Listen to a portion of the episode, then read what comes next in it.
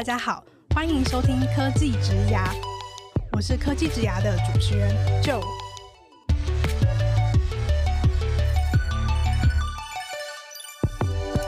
科技职涯是由 CakeResume 制作的广播节目，我们将会邀请在科技、数位等不同领域的工作者来分享他们的职牙故事和个人观点，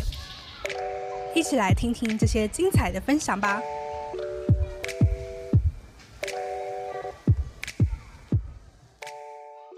Hello，大家好，我是 Joe。前阵子呢，我看到一位前辈在分享一篇文章，他的标题是“女性主管常见的挑战”。那个时候我看到的心里第一个想法是：哎，好像有点性别刻板印象，为什么要特别把女性点出来？但是不得不说，在看完文章之后，我发现我自己真的有一些类似的经验，像是要怎么样拿捏跟团队成员的关系，同时推动团队朝目标前进。那虽然说我本人确实是有这类的经验，但毕竟这样的人格特质或者是做事的习惯，不见得只有出现在女性身上，而是普遍在管理团队的时候都可能经历的问题。那我相信这位前辈他在下标的时候，他可能也没有什么特别的意思，只是很多时候我们在工作上啊，或者是生活上，也许都会用性别快速的分类贴标签。在沟通上面会方便有效率很多，但也会在不知不觉中累积更多的性别刻板印象。所以在本集的科技职涯当中，很开心可以邀请到两位在科技业做到高阶主管的来宾，来跟我们聊聊他们作为女性如何一路在职场职涯发展到现在，遇过哪些特别的经验，以及他们如何持续实践对于多元价值的重视。让我们欢迎目前分别在 Google 担任 Pixel 硬体技术专案管理总监的 Sumi，还有软体测试品管总经理的 Francis。Hello，两位。Hello，大家好。Hello，Hello。那首先呢，想要先请两位跟听众朋友们分享你们目前在 Google 所负责的工作。好，呃，我目前是带领 Pixel Test Engineering 的 team。那我们 team 主要负责的呃测试工作有包含 Phone。然后有包含呃、Foldable Tablet、Pixel Watch，还有 Pixel Buds。那我们的 team 主要是在推动就是软体测试的自动化，然后确保说我们最后的产品到 end user 手上的时候，他们对于这个整个的 overall 的 quality 是很满意的。基本上，因为我在这个呃 phone industry 其实待了很久，所以基本上呃我的职涯也见证了就是整个手机行动通讯从 two G 到 five G 的呃这个整个的演进。嗯嗯嗯。诶，大家好，我是 Sumi。那跟 Francis 不一样的，我的团队是硬体开发的呃部门。嗯，嗯，那我们的团队呢，从呃一只手机开发的初期，一直到它就是整个制造研究的过程啊，呃，一直到到后来可以在软体就是开发跟测试的部门交到 Francis 的团队去，嗯啊、uh,，make sure 它能够符合所有的各个不同的品质的要求，嗯啊，uh, 一直到后面啊，uh, 可以真的公布发布，就是包括在市场上卖，都是我们呃台湾的硬体团队，就是一步一脚印，从一开始到后面呃、做出来的。嗯，今天很开心在这边跟 Francis 跟大家一起。我觉得很难得，是我们今天个别请到了软体跟硬体。两个不同专长的领域的主管来分享，然后也想请你们跟听众朋友们分享，就是呃，你们整个职涯大概是怎么样，从可能一刚开始踏入社会发展到现在。那先请苏敏跟大家分享。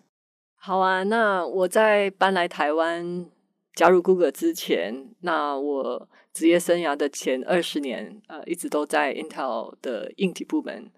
啊、呃，我在马来西亚出生，所以职业生涯的前半部是大学毕业以后一直都在马来西亚呃的 Intel 分公司上班，然后后来搬到美国去啊、呃，在那边一直不断的很有机会，在整个呃从工程工程师的那个角色一直发展到身为主管，嗯嗯、呃，然后两年前呃疫情的时候，就是有一些机缘巧合的情况之下，决定搬来台湾呃加入 Google。嗯嗯嗯，那 Francis 呢？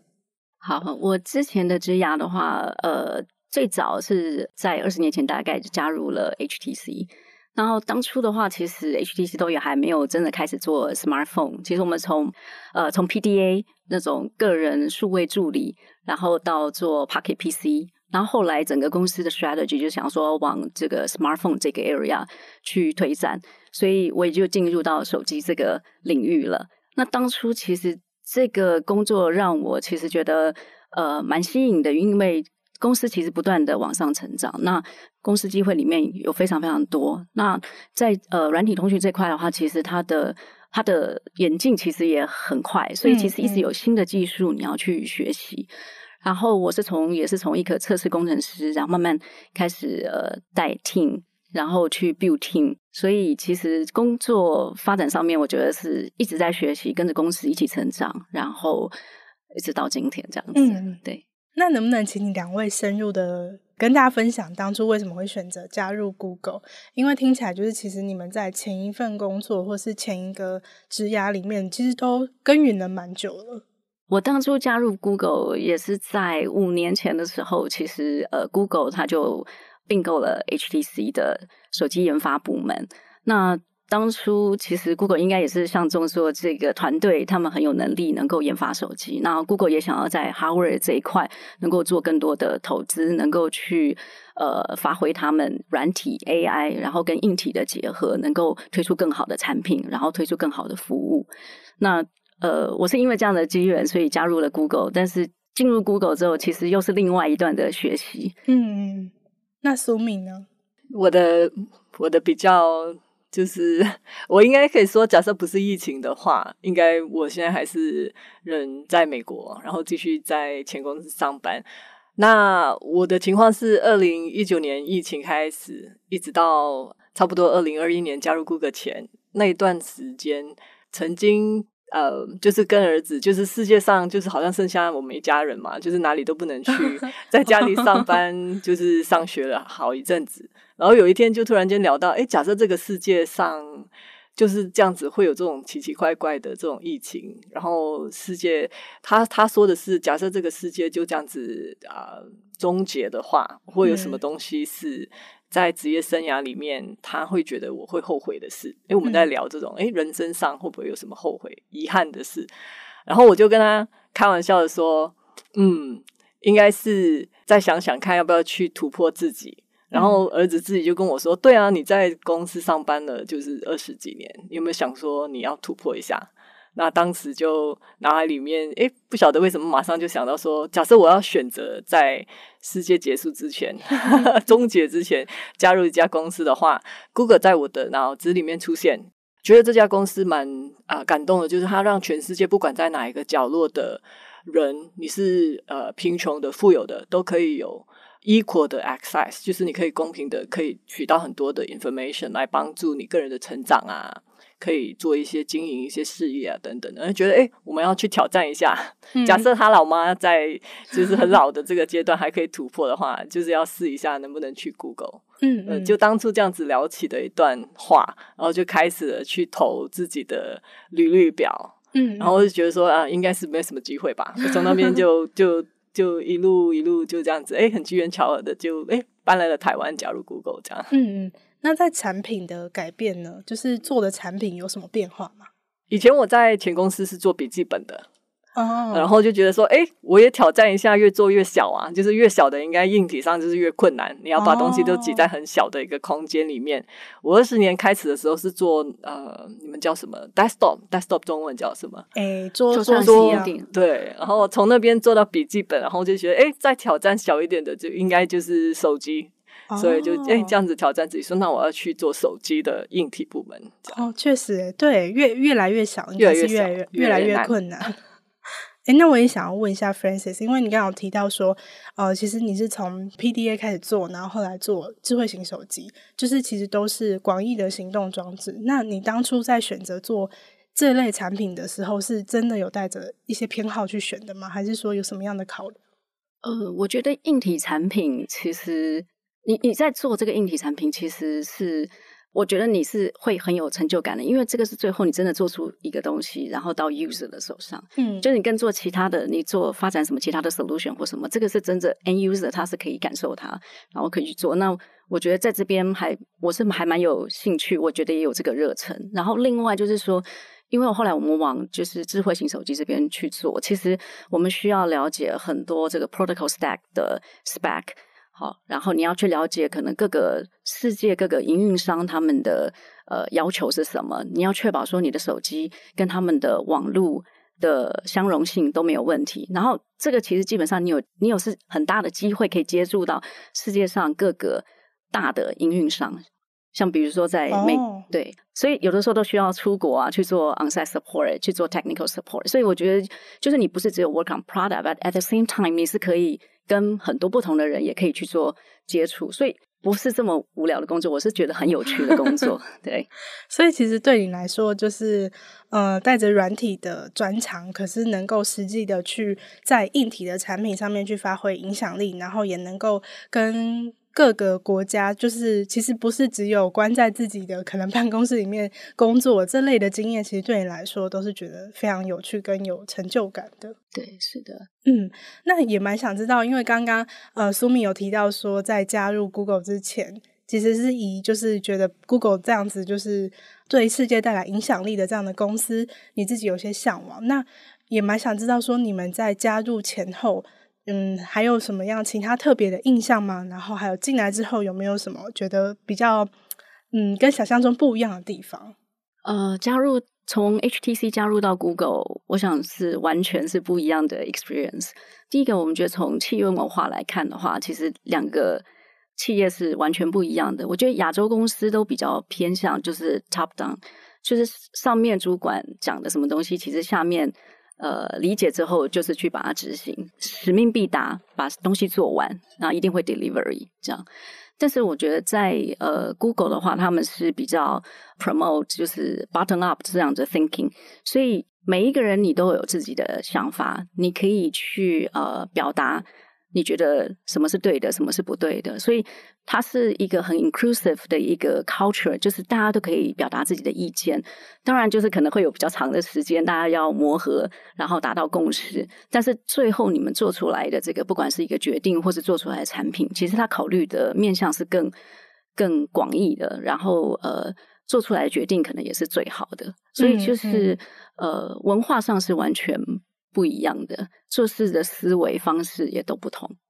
我我想要从 DEI 的这个角度去看，就是因为我职业生涯里面前面二十年也都是美商公司嘛。那一开始的时候，其实二十年前其实没有很多人在讲 DEI。嗯，那后来慢慢的很多人在聊到这一件事情的时候，很多时候 DEI 就是在每一个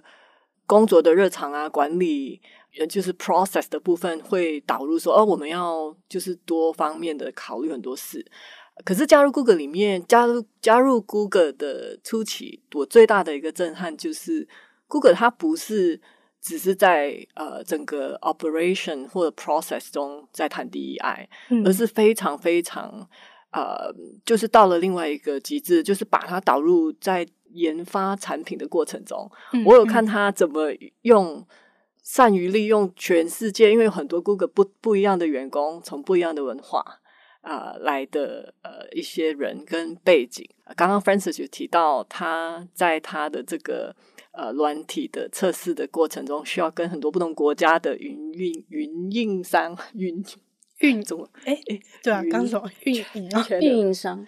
operator，operator，运运营商，中文真的很不好。然后就是接触嘛，他们都会有不一样的观点，跟需要每个国家不一样的一些测试的范围。所以我觉得 Google 的产品在测试的过程中，它是真的有用到每个不同的，我们叫 ERG group，就是不一样的 minority，不管你是文化背景还是你是。有一些就是呃，我们叫做 privilege group，可能你视觉有一些障碍，或者是你行动有一些障碍。我有发觉，我非常震撼的是，我们在测试产品的时候，都有非常全面的考虑到他们，就是用他们来诶、嗯嗯欸，给我们很多的，就是 feedback 啊、呃、反馈，然后我们都会很认真的去考虑，诶、欸，怎么样才可以把我们的产品开发的可以更有效的，呃，非常 helpful，每个人用的时候都会觉得，诶、欸，它是。非常能够来帮助我的，嗯一一只手机这样，嗯，我个人是觉得非常震撼，是这一点。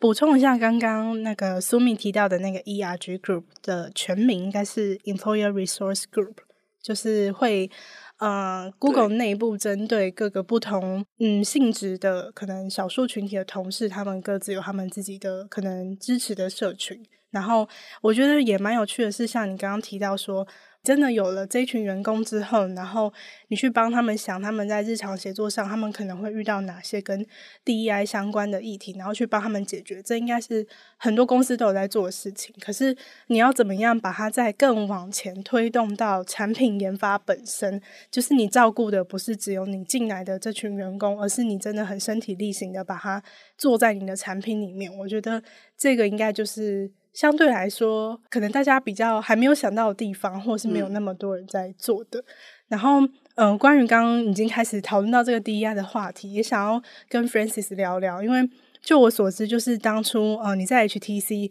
带的团队，可能大部分的伙伴都是。也不能这样讲，就是可能还是可能中华文化相关的，就是你还是能够用中文沟通啊，然后彼此的背景也比较相似。但是后来就是加入 Google 之后，其实你协作的对象一下子就跨了非常多的国籍，然后蛮好奇那个时候你有没有任何跟 DEI 相关的一些比较印象深刻的经验？就是我进到 Google 团队之后，其实我带领的团队，呃，相对于以前其实增加了好还蛮多蛮多倍的。然后我的 team 其实也是有 locate 在台湾还有美国的 team。我看到最大的差别是说，因为之前如果以台湾团队来讲，其实他们对于手机的测试还有 development，其实他们是已经很有经验。那我觉得也是有一点被可能之前整个做事的方式。被限制住或框这个这个框架给限制住了，所以也有以前的包袱，所以所有的想法啊、还有就是这个 group 其实大家的呃成长的背景啊、文化背景其实都比较类似，所以都会觉得说，嗯，我们已经很熟了，这就是我们做事的方式。但是因为这个 DEI 的这个 Google 的 DEI 文化，让我们其实是从另外一个角度去思考，就是说。我需要能够呃 hire 更多更好的 talent，所以其实我在我的台湾团队这边也去 attract 一些 APAC 的一些 top talent，所以有包我的团队里面有包含从比如说俄罗斯来的，从印呃印度还有新加坡来的。那这些 talent 进来的时候，其实我看到，因为他们有不同的文化背景，不同的、嗯、呃 skill set，所以其实在讨论上面的时候，其实像他们的意见，其实他们会给一些。大家一些意想不到的一些好的 idea，嗯，那其实我就是可以看到说，就是新的成员跟旧的成员，其实他们可以在这种不同的意见当中，其实他们擦出了一些很好的一些火花，其实让我们其实有更多很好、更创新、更 innovative 的一些 idea。因为这些人的加入，其实我也看到，就是说。这个环境又包容了，就更包容，然后所以大家又更愿意把自己心里的话，或者是自己的意见，或是对产品的一些建议，就更愿意表达出来。嗯，所以其实是呃，我觉得是就是让这个团队会越来越好。嗯，对。有没有哪些你印象深刻的点子啊？就是我我讲的可能是会比较偏，就是测试方面，就是原本的测法，可能我们遇到一些瓶颈，有的人他会觉得说。啊，以前就是这样做，那这个就是有点没办法克服了，这样子。嗯，但是当有更多声音、不同的 idea 或从不同的角度切入的时候，大家就会觉得说，诶，这个我们可以去克服，我们可以用什么样的方法，或者是说跟别的团队去做合作。就是呃，我觉得就是因为不同呃文化的人的参与，然后从看 product 的角度也不一样。我觉得另外另外一个我可以举一个例子，就是。Product Inclusive 这边的表现，那我们有一个 camera 的 feature 叫做 Real Tone 自然色调，这个功能呢，其实最主要是呃。要确保所有不同肤色的人，他在我们呃使用我们 Pixel Phone 的时候有最好的 camera 体验。那因为每个人拍照的时候，其实他的光线环境可能都不一样，所以我们为了不同肤色的人，其实我们在软体方面，我们有做它的 algorithm 的 optimization，确保说呃 camera 呈现出来的这个呃肤色是最贴近就是原本使用者他的肤色。我们是不是还有另外一个 camera feature 是？给眼睛看不是很清楚的人拍 selfie 的时候，它可以很对位，就是它你拿起来手机，它大概在你脸在那个手机中间的时候，它就会给你一个 cue 说，哎，这个地方有一个反应，是一个 click 还是一个 beep 的感觉。我觉得当初加入 Google 的时候，我好好感动，有这种就是照顾到很多不同需求的人的，哦、嗯，很细致诶。对，是吗？Francis，我记得应该是有，嗯、因为我本身不是很喜欢拍 selfie 的人，因为 人老了就不拍了。可是我当初听到有有这种不一样的 camera feature，是真的针对每个不同需要的人，嗯、很很就是很感动。那我们刚刚花了一些时间聊两位在 Google 里面看到产品跟 DEI 之间的关系，那也蛮想知道说两位过去在这整个职涯历程当中有没有历经过哪些因为性别而带来的比较印象深刻的特殊的经验？那我先请苏米跟大家分享。好啊，我印象最深刻的因为性别。带来的一些困扰，应该是在我刚刚呃毕业的时候，那工程系毕业嘛，当时二十几年前，呃，女生也比较少。那我第一份工作面试的时候，呃，什么东西都很好，就是整个面试的过程中，我还真的很历历在目，前面坐了一排男生主管，嗯、然后我觉得整个过程聊了一多一个多小时都很好。那最后他们。竟然在总结的时候跟我说，都很好，你都很优秀啊，呃，可是我们部门就是从来没有请女性的工程师，嗯、呃，因为我们要呃合作的对象都是在亚太区，就是日本啊，呃亚洲一带的那些呃很大的科技公司，呃里面通常都不会接受女生的工程师，哦、所以我没办法请你。呃，当时我觉得我是非常非常的害怕，就是整个。呃，我我一直很记得当下的我，应该是全身在颤抖，嗯，嗯，可是我不知道我为什么会很有勇气，当下讲了一句话，就是说，假设你给我一个机会，我一定，我我可能是你第一个就是请的女生工程师，嗯，可是我一定会证明给你看。我不会是最后一个女性的工程师哦、嗯，然后也应该是这样。当下有一点赌气的感觉。当时我记得那位主管，呃，主要的我的上司也在上面，那面试官的其中一个，他就给了我这个机会。可是他当时就是有点像，好吧，就给你一个机会，呃，就这样子。呃，在开始工作的时候，其实是蛮难的，因为真的的确。有一些客户就是真的很不知道要怎么跟女性工程师合作，然后还会去直接拒绝啊、呃、跟我们合作。可是也一步一脚印，后来证证实了，哎，整个合作的过程中，到后来经过了一段日子，本来拒绝我的那一家公司，后来都会点名说，哎，我就是要苏米来 support 我的这个案子。嗯啊、呃，也后来请了很多女性的工程师，我觉得这一段让我最印象深刻。嗯嗯。我我觉得，我针对你刚刚提的那一句话，我觉得很有感。是我会成为你们的第一个女性的工程师，而且不会是最后一个。就是当时你其实心里已经有在想说，你要立下一个标杆这样子的想法吗？我其实当时有一点，我觉得可能 naive，就是我当时很害怕，可是我会不理解为什么我都呈现的很好，他们都说我很不错，嗯，可是就因为我是女性，所以当时其实是有一点。觉得我就是想要证明给你们看，女生这个标签应该跟我的工作表现不是有直接的关系的。嗯嗯。呃，其实当时我也不知道哪里来的勇气，我我我不知道我是不是真的可以做到，可是当下就讲了那一句话。嗯。后来我那个部门的女性，呃，在我离开之前哦，有四十趴。嗯嗯，哎，蛮多的，嗯，蛮多的。嗯。那你当初就是因为我刚刚就是听起来那个面试的时候，当时。呃，公司的人是跟你说，哦，我们这边是考量，就是客户那边他们的偏好，是对，但是那就是公司本身，你觉得有因为你是女生而有什么差别的对待吗？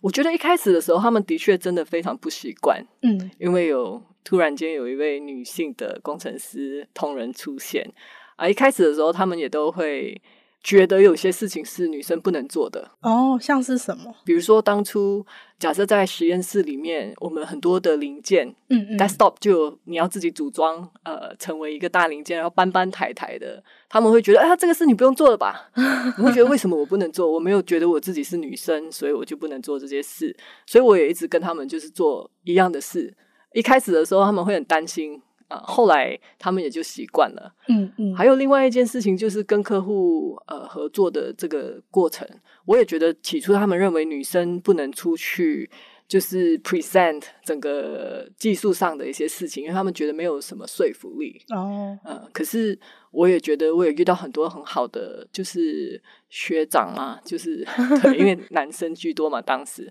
他们也其实渐渐的后来也都跟我说，他们自己都有女儿，嗯，呃，也有妹妹或者姐姐，他们也都觉得，诶，其实没有什么是因为性别，呃，应该要有分别的，所以。嗯也也遇到很多很好的人，所以我后来也觉得，因为那样子，我职业也非常的，就是 grow 整个 career grow 也非常的幸运，得到很多很多的帮助。刚刚苏米提到那个搬东西的例子，就让我想到我们之前在第四季的第二十九集，当时也是邀请两位 Google 的伙伴，然后当时呃作为软体工程师的 Care 有分享到一个观点，我觉得蛮印象深刻，我也蛮喜欢的是，呃，当我们今天就是希望。推广 DEI 的理念，然后而去，嗯，怎么说？就是我们希望我们大家都是平等的，所以我们要去争取每个人都应该有一样的权利的同时，就是你也不应该因为你的身份而有一些贪小便宜的行为。就是举例来说，就是假设我们是女生，所以我们希望在职场上面能够得到公平的对待，但同时我们也不能说，哦，因为我们是女生，所以我们就。不想要做一些体力活之类的，就是你不能所有的好处都占去。对，我就觉得当时他那个观点我还蛮印象深刻的，因为我觉得就是鼓励大家去争取，呃，这个应该算是就是现在这样的概念越来越。普及，就是大家可能都有这样的想法，可是当你也要有意识的去拒绝那些因为可能性别的关系，你当当你是自己的利益者的时候，你要更有意识的去拒绝。我觉得这也是当时我从他身上获得一个觉得蛮有趣的分享。嗯，真的，对，就是 双方面都要知道一些。还有一个很有趣的，你刚刚讲的这一段，就是我刚开始加入的时候，在开会的时候，当老板说今天的会议记录是谁写？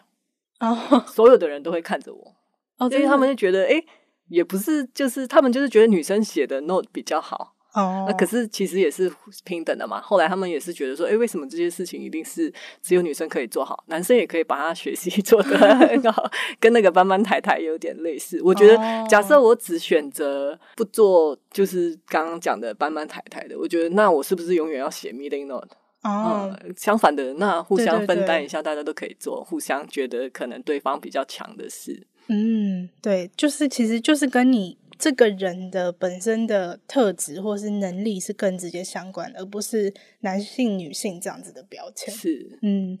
那 Frances 这边有哪些就是性别跟职业发展相关的经验呢？好，我分享一次，就是我到德国出差的经验。那当初的话，就是我们做的 project 其实整个状况不是很好。那那时候最上面的老板他决定就是要把各个团队就是要派人过去到呃德国那边，直接跟就是 solution 的 provider 可以直接 co-work 这样子。所以我们在当初在那边也 form 了一个 war room，各厅要派最好的人进去，能够大家 collaborate，然后把东西呃解决，然后最后能够 deliver product 这样。我那时候才刚 join 之前公司，然后呃做了一段时间。那当初我就被我们老板派过去。那我印象很深刻，就是当我到达德国那边的时候，我进到 war room 的时候，一进去，然后里面都是人，然后有看到最上面的老板，他第一句话就问我说：“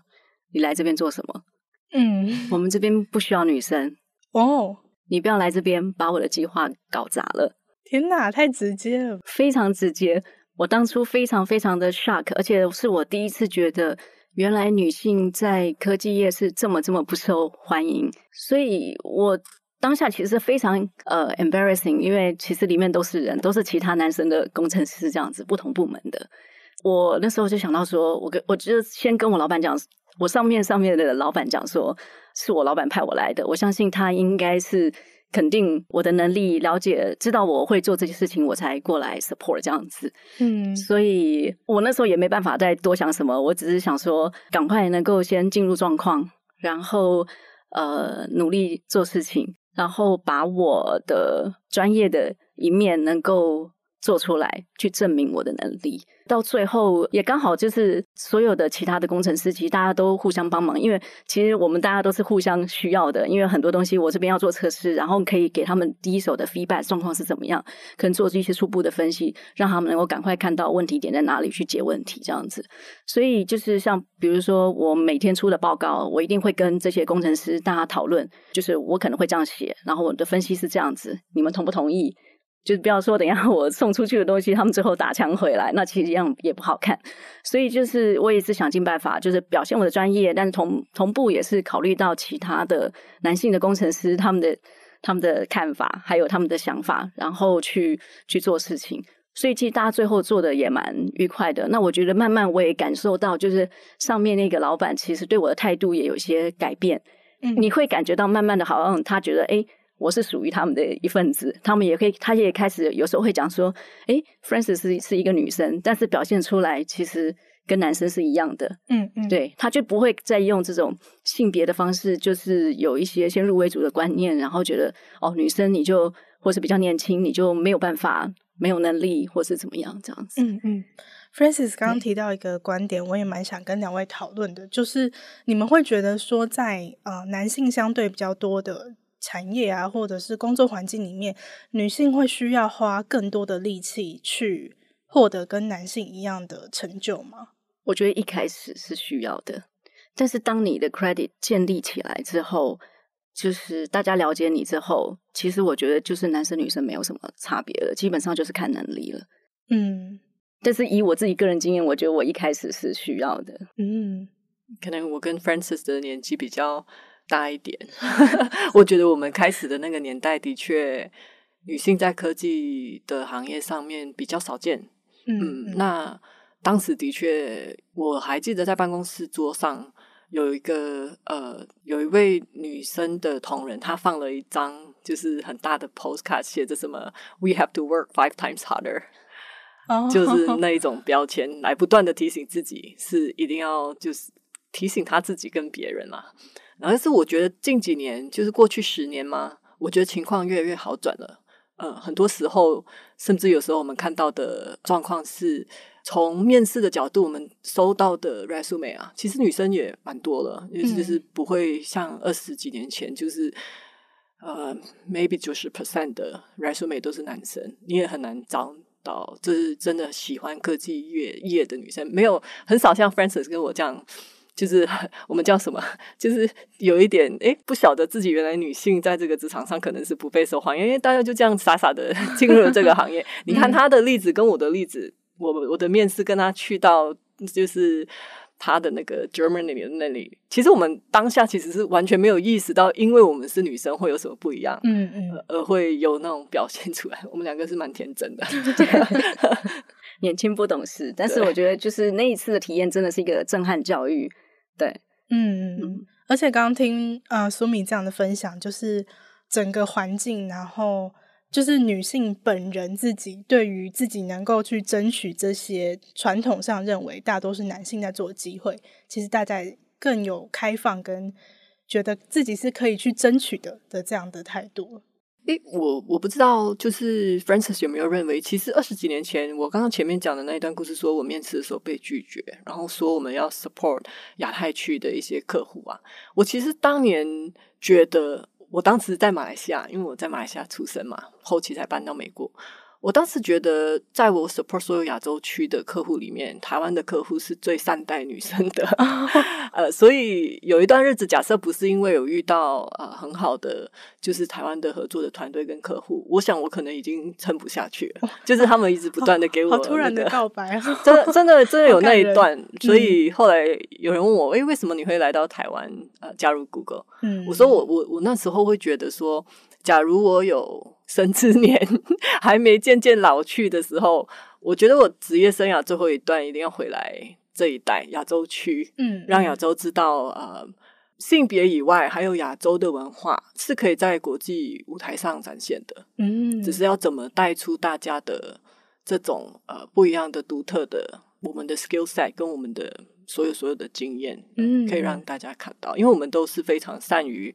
执行，可是没有办法很好的在舞台上就是展现自己的所有的能力啊，跟讲解自己的一些想法。嗯，很多时候就是会比较害羞。嗯、我我觉得，哎、欸，这个地方还是我蛮热血的，想要对。Francis 有什么想法吗？关于这一块？我觉得就是说，在像刚刚苏米有讲到，我觉得就可能我们的年代那个时候，真的女性相对少，所以大家有这样的刻板印刻板的印象。但后面其实我觉得，就是这个社会也越来越包容。然后我觉得，就是从公司的话，因为它也 promote DEI 的文化，我们从比如说 interview 的 process，其实基本上我们就要 consider 可能。不同的 gender、不同的 race，或是不同的可能有 minority group，就是他的光是 talent 的 pipeline，其实它 consider 它的面向其实就已经很广了，所以我们才从一开始招募的时候，嗯嗯、我们看的 talent 其实就要确保说它的是很多元的，广度是很广。那我们透过 interview 的 process，在呃 hire 人进来的话，其实那我们的成员的组成就会比较多元一点。对，所以我觉得至少公车从政策上面，其实有很多的 policy，其实它是在 support 这个 culture，怎么让就是呃 minority 啊，或者不同 gender 的人，其实都可以进入到这个科技产业里面。嗯嗯，对。那关于就是女性的职涯发展，我也有一题好奇想问两位，因为两位目前都是主管的位置嘛，也就是说你们在职涯当中其实历经过了不止一次、很多次的升迁。那我也蛮想知道说，在升迁这个议题上面，你们觉得有哪些心得可以跟大家分享吗？对于争取升迁这一方面的话，我自己的观察是这样，就是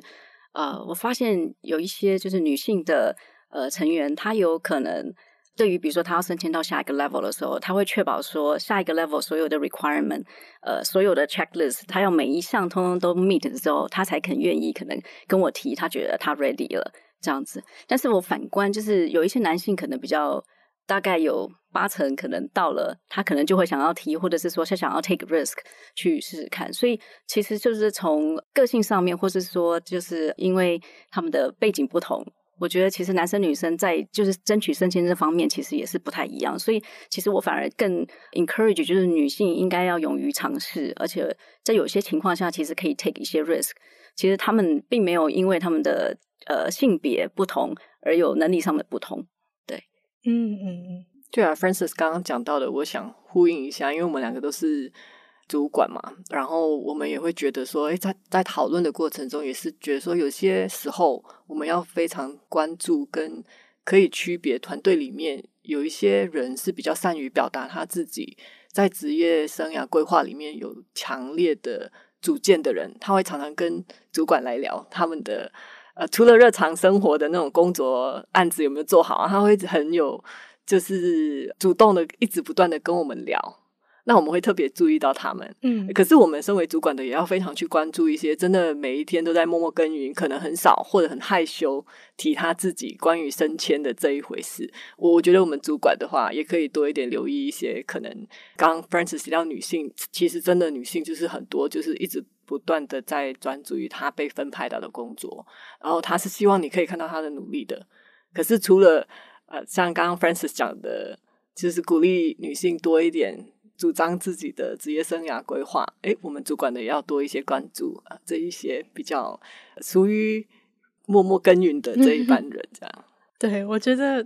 嗯，确实就是我刚刚就一直在思考，就是很多职涯类的内容都是写给一般工作者看，就是。比如说，你要怎么在主管面前提升你的能见度啊？如何向上管理等等。但是刚刚，嗯，苏米提的这个观点，算是其实也蛮重要，就是主管要怎么样去挖掘这些其实对团队很有价值的这些人，只是他们可能比较含蓄一点，但是他不见得就不适合，或者是不值得那些升迁的机会。对，我觉得这 这也蛮有趣的，就是以主管的角度去看这件事情。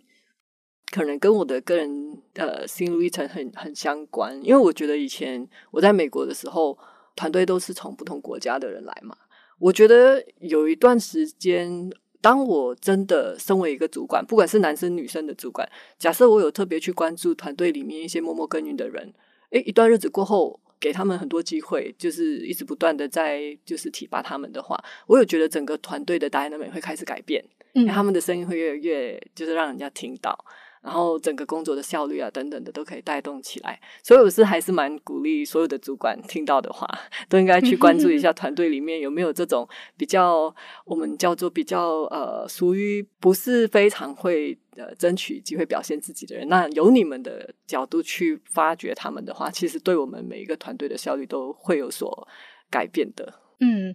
嗯，我觉得性格是一部分啦，然后就是其实 DEI 它的。我自己觉得它的核心的价值就是为不同的人都塑造出一个安心的环境，然后他们可能是，比如说我们刚刚谈了比较多的是跟性别有关的，或者是他们今天是各个不同类别的少数族群，但是他们在工作的专业度上可能都是一样好的。那 DEI 最重要就是要能让他们有一个他们呃能够忽略在他们身上的那些外在的标签。别人给他们的刻板印象，而能够同样一视同仁的去展现他们的专业度，然后他们能够很安心、很自在的在这个环境里面发生跟做他们自己。发挥他们的专长，我觉得这个就是怎么说 DEI 的一个最终的理想，这样子。我我觉得 DEI 是就是 Google 是很 promote 的一个 culture 嘛。那事实上，这个东西不是只是讲一讲，基本上也不是一个人做就有用。其实基本上，大家第一个是都要认同这个 DEI 的 culture 到底对团队、对公司带来的 benefit 是什么，然后再来。你真的是觉得 agree 这个 value，然后觉得这个真的是对我们有帮助，大家真的才会去做。所以我觉得以我自己来讲的话，我第一当然是应该是 lead by example，我自己就要先做到。就是我在可能我自己的 team meeting 跟我自己的团队在沟通的时候，其实大家都会 remind 一下，就是我们要注重这个 DEI，那我们可以用什么样的方式去做？比如说在 meeting 当中，有些人就是他比较。本来就比比较不爱发表他的意见，嗯，但是你有时候你可能要考虑到说，不能一直被 可能意见很多人 dominate，其实你也要去就关心他们一下，就想说，哎，那你有没有什么意见？你也可以发表一下。那有的时候因为那样的场合，其实让那些人他就会鼓励那些人，他愿意讲出来他的东西。就是其实主管是有义务你要去营造，或者是说去打造这样的 culture 在你的团队里面。嗯嗯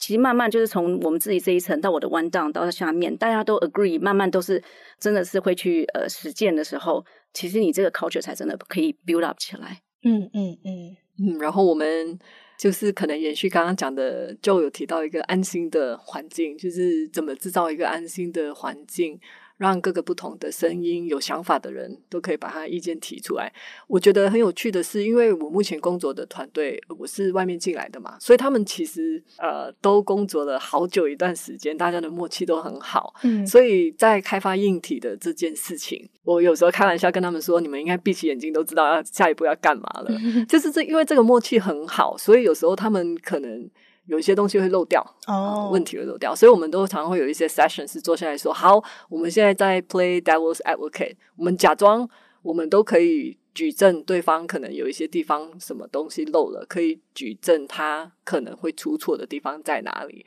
呃，我觉得整个案子开发的过程中，假设有这种 process，呃，都可以坐下来安心的聊，诶，可能还可以出错的地方。虽然我们对呃硬体开发都已经有很多经验，呃，我觉得有时候还是让我们可以抓到很多很多可能没有看到的问题，这样。嗯嗯嗯。刚刚 Francis 有提到说，其实如果要实践 DEI，一个团队的主管、领导者有没有以身作则是很重要的。那其实我自己也想要分享一个小小的个人经验，就是我虽然还不是主管，但是因为嗯我在 Cake Resume 也已经有几年的时间，然后这也是一个我安心的环境，所以其实当今天有一个嗯团队成员加入的时候，我也希望可以很快的 让他觉得这是一个安心的环境。那因为我本身个性是稍微偏内向一点，那如果是比较外向的同事，他们可能就是自己如鱼得水，就是混得很好，你也不需要特别的带他。但是如果是跟我一样比较内向、比较慢熟一点的同事，我可能就会比较主动积极的当那一个外向的人去带领他。然后我也发现，就是其实应该是能够帮助同事，就是很快的在这个环境里面熟悉，然后让他们也更能够在遇到困难的时候，会很愿意的提出来，而不会觉得说哦，他是新来的，或是他跟大家还没有很熟，他就不敢讲。所以其实我觉得以我的经验来说，虽然我不是主管，但是我好像其实也是蛮有意识的在做这些事情。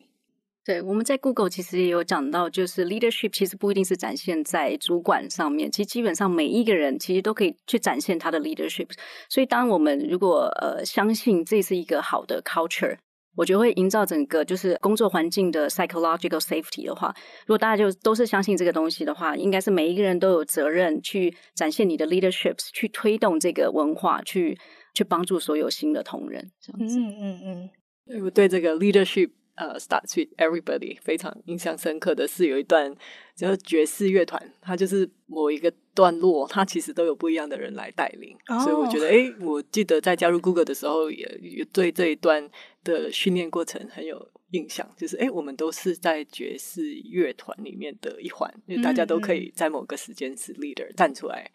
领导，甚至我们自己的主管，我们也可以领导他。嗯，这个故事大概在我们。呃，两年前访问了呃 Google 的另外一位硬体副总裁 Elmer，、oh. 他有讲过爵士乐团的故事，对，就是从他那边听来的，